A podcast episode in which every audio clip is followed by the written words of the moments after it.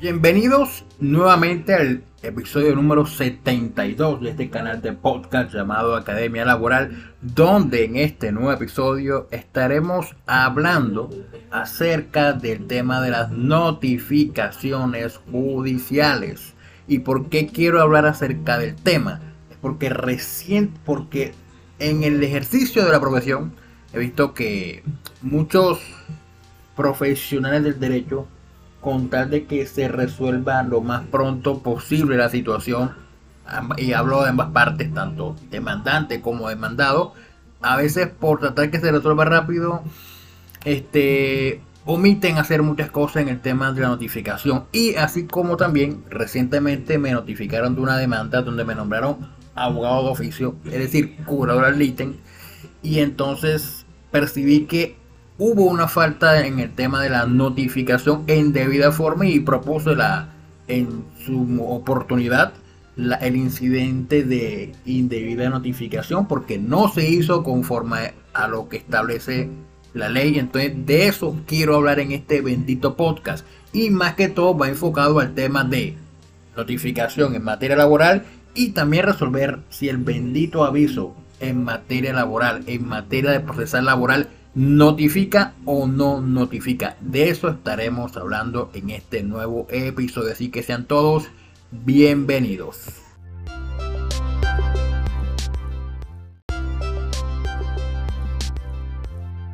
Pues bien, empecemos por algo. Este, debido a la declaratoria de estado de emergencia sanitaria por causa del COVID-19 que fue declarado por la OMS como pandemia, el gobierno nacional en el año 2020 expidió el decreto 806, mediante el cual se aplicaba las tecnologías de la información y las comunicaciones a los procesos judiciales. Y en ese estableció un artículo que es el sexto o el octavo que hablaba acerca de las notificaciones personales. Ese mismo artículo que fue después replicado o más bien copiado y pegado a lo que hoy conocemos como la ley 2213 del año 2022, es donde se aplica también la tecnología de la información y las comunicaciones a los procesos judiciales. Pues bien, ese bendito, esa bendita ley, que es la 2213, en el artículo octavo hace relación a las notificaciones personales, casi que copiando y pegando lo que establece el decreto 806. Pues bien, ese artículo octavo dice, las notificaciones que deberán hacerse personalmente también podrán efectuarse con el envío de la providencia respectiva como mensaje de datos a la dirección electrónica o sitio que suministre el interesado en que se realice la notificación sin necesidad del envío de previa citación o aviso físico o virtual. Ahora, ¿qué pasa? Leemos el inciso primero del artículo octavo y entonces entendemos que todas las benditas notificaciones deben hacerse por correo electrónico. Sin embargo, la norma dice también podrán efectuarse y no solamente dice, dice, dice como mensaje de datos. Entonces eso abarca también un universo más amplio que no solo concentrarlo en el tema del correo electrónico como tal. Sin embargo, la gente ha aceptado que hay que notificarse por correo electrónico, entonces todo lo envían por correo electrónico. Y ese, ese, y esa es una de las formas de notificación, por correo electrónico. Pero la norma, vuelve y reitero, dice, también podrá efectuarse el envío. O sea que existe otra manera de notificar el envío de la providencia. Entonces, ¿qué hacemos, cuando, ¿qué hacemos primero? ¿Qué debe hacer toda persona que tiene interés real en un proceso, ya sea como parte demandante como tal? Y es que cuando se presente la demanda, hagan el envío en forma simultánea a la parte demandada. A la parte demandada. Ahora, cuando el juez admite la demanda, ustedes lo primero que van a hacer es enviarle por correo electrónico a la, a la parte demandada el auto que admite la demanda para que luego los dos días empiece a contarse el término para que conteste la demanda. Ahora, ¿qué pasa? Y aquí es donde quiero enfocarme porque aquí es donde muchos cometemos errores. Me incluyo aunque no lo haga. ¿Por qué? Porque hago parte del ejercicio profesional de, esta, cuestión. Y es que la siguiente, es que por general envían la cuestión por correo electrónico y entonces ya creen que enviando el correo electrónico con la demanda, el autoamisorio, los, los anexos de demanda, ya cumplieron con todo, con todo eso y ya listo, no pasa nada. Y tienen que esperar a que la persona demandada se presente al juzgado o envíe el correo electrónico, ya sea el escrito de poder, ya sea la demanda, todo lo que quieran. Pero ¿qué pasa? Que muchas veces la parte demandada no se presenta al juzgado ni para notificarse ni presenta absolutamente nada. Entonces pasan 10, 20 días o el tiempo que sea necesario y no aparece. Entonces, ¿qué pasa? Que vienen la parte interesada por medio de su apoderado y que dice, señor juez, por favor, nombre de curador al ítem a la, a la parte demandada y incluyeron el registro nacional de personas emplazadas. Espérate, espérate, tampoco vamos tan, tan rápido, tampoco vamos tan rápido. ¿Por qué digo que no debe ir tan rápido? Porque uno se tiene que garantizar el derecho de defensa, el derecho de contribución de las personas. Y dos, para evitar también una bendita futura nulidad, ya sea por parte del mismo juzgado y también por parte del tribunal en caso de que se llegue a conocer por parte del tribunal, en caso de una apelación o en caso de una consulta. Ahora, bien, pasan, envían la demanda por, por correo electrónico. Envían el, correo electrónico la bendita providencia que la demanda. Pasan los 10, 20 días, no, el parte demandada no se presenta. ¿Qué pasa? ¿Qué hacemos? vuelvo y reitero, vuelve y piden el curar ítem. No, no, ya, de antemano digo, no vayan a hacer eso. ¿Por qué? Porque la norma señala que también podrán hacerse por efectuar notificación por correo electrónico o por mensaje de datos. Entonces, la 2213 no, no quita que tú y yo podamos notificar a la persona mediante notificación personal haciéndole llegar la demanda, el autocamito de la demanda, a la dirección física donde tenga sede la persona interesada en que se conozca el proceso. Entonces, ¿qué hacemos? Como ya notificamos por correo electrónico, entonces le mandamos al juez, vea señor juez, aquí le aporto las pruebas donde se evidencia que le envía la demanda con sus anexos y el automisorio en la parte demandada al correo electrónico, este, ta, ta, ta, le envía el pantallazo. Pasaste el tiempo, no se presentó, ok, le envías por correo certificado, llámese 472, llámese Servio Entrega o la que tú utilices, y se le envías físicamente al lugar de domicilio de la persona. Pasa 5, 10, 15, 20 días, tampoco se presenta. ¿Qué hacemos? No vayas a pedir la bendita curadora el ítem. Le envías al juez nuevamente la cuestión donde le envías la demanda con sus anexos y el de la demanda a la dirección física de la parte demandada. Se le envía al web para que quede constancia en el expediente de que tú enviaste por correo electrónico, no se presentó. Le enviaste físicamente, tampoco se presentó. Entonces, tercera cosa, ¿qué hacemos? Y entonces ahí donde viene la tercera parte, el tema del aviso, del registro nacional de personas emplazadas y del curador al ítem que lo haremos en el siguiente en el siguiente segmento de este episodio.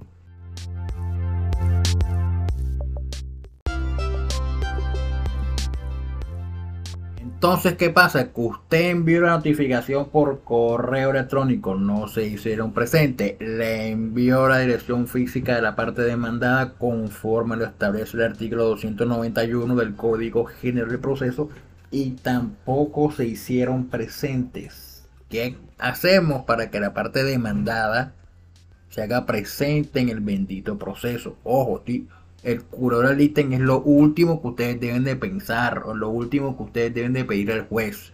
Ojo, por, en aras de garantizarle el derecho de defensa de la parte demandada. ¿Qué pasa? Que no se hicieron presentes. Entonces usted va al código y se encuentra con un artículo que es el 292, que ahora la notificación por aviso. Ya, y ese bendito artículo 292 le dice cómo se debe hacer la notificación por aviso. Y dice al final del inciso primero del artículo 292 que la notificación se considerará surtida al finalizar el día siguiente al de la entrega del aviso en el lugar de destino. Ahora, esto lo dice el artículo 292, que si ustedes leen, vuelvo al punto, leen el artículo primero de ese mismo código procedimental, dice, este código regula toda actividad procesal en los asuntos civiles, comerciales, de familia y agrarios, y en los demás asuntos de cualquier jurisdicción o especialidad donde no estén, no estén regulados expresamente en otras leyes. Ahora, ¿qué pasa? Que si nos vamos al proceso laboral, existe la creencia de que el aviso en materia laboral notifica. Y entonces vamos a ver si en realidad notifica el aviso en materia laboral. Si usted ven el, si ustedes revisan el código de procedimiento laboral, que es un, un decreto, un código bastante viejo de 1950 que ya merece ser ya actualizado. No, no digo actualizado, no. Este, cambio la expresión, no actualizado. Lo que merece ser es cambiado y hacer uno completamente nuevo. Ya, ya, ya basta de tanto retoque con la ley 712, 1149 y todo lo demás. Un, un código completamente nuevo conforme lo que establece un código completamente nuevo que tenga, mejor dicho, que no que sea una ley, no un decreto, porque el código que nos rige es un bendito decreto que se despide en un estado de sitio, lo que se conoce como estado de excepción. Pero bueno, esa no es la discusión en este podcast, sino el tema de la notificación. Ahora, hablaba sobre el aviso. Si usted ve en el artículo 41 del Código Procesal del Trabajo, señala la forma de notificar a las partes en un proceso laboral. Y la última, la última modificación fue con la, 11, la 1149. Y te señala las formas de notificar a una persona y te dice, por, personalmente, por estrados, por estados y por edicto y por conducta concluyente. ¿Saben una cosa? Que ese bendito artículo no te dice nada acerca del aviso. Entonces, lo primero que uno ve y lee es, o lo primero que uno debe como que entender es que el aviso no notifica en materia laboral. ¿Y por qué razón? Porque el bendito artículo 41 no lo menciona por ningún lado. Pero, ¿por qué digo que existe la bendita creencia de que sí notifica? Porque entonces nos vamos a un artículo que está más atrás en ese bendito código, que es el bendito artículo 29, que habla sobre nombramiento del curador al ítem y emplazamiento de la persona demandada, que fue modificado por la ley 712 del 2001. Entonces, ¿qué dice este artículo? En el inciso tercero, y ahí es donde radica la, es donde radica la creencia de que el aviso en materia laboral sí notifica. Porque el, inciso tercero dice que cuando el demandado no es hallado o se impide la notificación, se aplicará lo dispuesto en los incisos anteriores, dando cumplimiento a lo que establece el artículo 320 del Código de Procedimiento Civil, que hoy es el artículo 293 del Código General de Proceso, y ese artículo 293, ¿cuál es? El de notificación por aviso. Pero ¿qué pasa? Que ese mismo artículo 29 señala lo siguiente, que en el aviso que usted haga, se, deberá informar a la parte demandada que es que en caso de no concurrir al juzgado, dentro de los 10 días siguientes a de su fijación, para notificarle el auto que admite la demanda y si no comparece se le designará curador ad litem. Entonces, como en la parte primera del, del inciso tercero, el artículo 29 hace referencia al artículo 320, que hacía referencia, vuelvo y reitero, a la notificación por aviso en el Código de Procedimiento Civil, que hoy ya no se encuentra vigente, sino que lo que se encuentra vigente es el Código General de Procesos y está regulado en el artículo 293, existe la falsa creencia de que el aviso en materia laboral sí notifica, cuando no es así, porque ya vimos que el artículo 41 no menciona el aviso como forma de notificación, sino que fue personalmente, por estado, por estrado, por edicto, informa por conducta concluyente. Entonces, no notifica el aviso en materia laboral, sino que dice, eh, si se le informa a la parte demandada que si no concurre, se le va a nombrar curador al ítem, entonces con el curador al ítem se le notificará de la parte demandada. Ahora, aquí vuelvo y punto, vuelvo y reitero. cuando ustedes envíen el aviso, ustedes deben comunicar al juzgado, al juzgado, que enviaron el aviso a la parte demandada para que quede en el expediente que ustedes están cumpliendo con todas las formas de notificación, que ustedes están buscando la forma de notificar y hacer, y hacer que la parte demandada se presente al proceso. Vuelvo y reitero, en aras de garantizar el derecho de defensa a la persona que ustedes están demandando. Entonces, no notifique el aviso de materia laboral. Ustedes ustedes contan 10 días, 10 días hábiles, hay que, hay decirlo también, que aclararlo también, 10 días hábiles. Cuando 10 días hábiles no se presentó el muchachito, la muchachita o la, persona como tal. Listo, ustedes ahí sí le solicitan al juzgado que le nombren cura del ítem, pero obviamente para el, el nombramiento del cura del ítem deben de cumplir con lo que establece el artículo, el numeral séptimo, si no estoy mal, si el numeral séptimo del artículo 48 del Código Sustantivo, perdón, el Código General del Proceso, obviamente, ya, un curador ítem, pero para el curador al ítem también pasa algo, que creo que el artículo 29, no, 29 no, el, el 293, 294, vamos a buscarlo por acá para tener todo, todo acá. A ver, notificación por así, 293. Dice, cuando el demandante o el interesado en notificación personal manifiesten que ignora el lugar, se le notificará, se procederá con el emplazamiento, el emplazamiento que está en el artículo 108 del mismo Código General de Proceso que dice en uno de los incisos que dice que surtido el emplazamiento se procederá a la designación de curador al ítem. Sin embargo, en materia laboral se hace, en forma, se hace en forma simultánea, no que primero el emplazamiento en el registro nacional de personas emplazadas y, posteriormente el curador al ítem. No, en materia laboral se hace en forma simultánea. Se registra en el registro nacional de personas emplazadas y se en, en misma providencia se le designa curador al ítem. que es un bendito curador al ítem? Un abogado de oficio. Ya. Que con esa persona se va, a se va a entender notificada la parte que no ha querido comparecer o que se ignora dónde está o que ignora dónde está metido con esa persona se debe entender notificado de proceso, esa persona va a contestar la demanda, obviamente no con mucha información porque desconoce quién es la parte demandada, qué hizo, qué no hizo y si todo lo que está diciendo en la demanda es verdad o es mentira.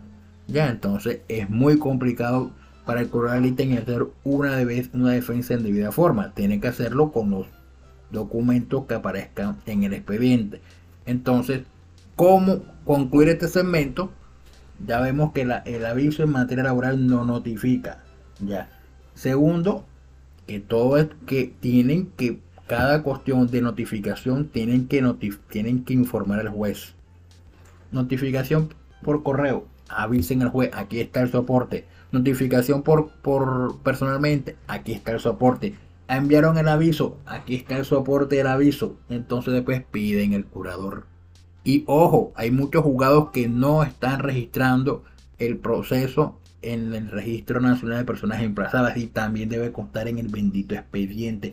Ojo, esto vuelvo y reitero para evitar futuras nulidades, ya sea por parte del juzgado que conozca el proceso o por el tribunal cuando resuelva el, o vaya a resolver el recurso de, de apelación que en su momento se presente. Esto lo hago por eso, para evitar esa clase de cosas. Ya entonces, ya después del curador, el, se surte eso, piden el curador y nombran el curador y el curador contesta. Y con eso se surte todo el expediente.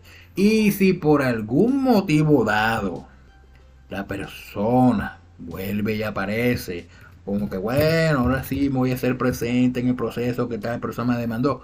Lo que puede, lo que puede hacer es presentar un incidente de nulidad unidad como tal, que es lo que señala el inciso quinto del artículo octavo de la ley 2213 del 2022.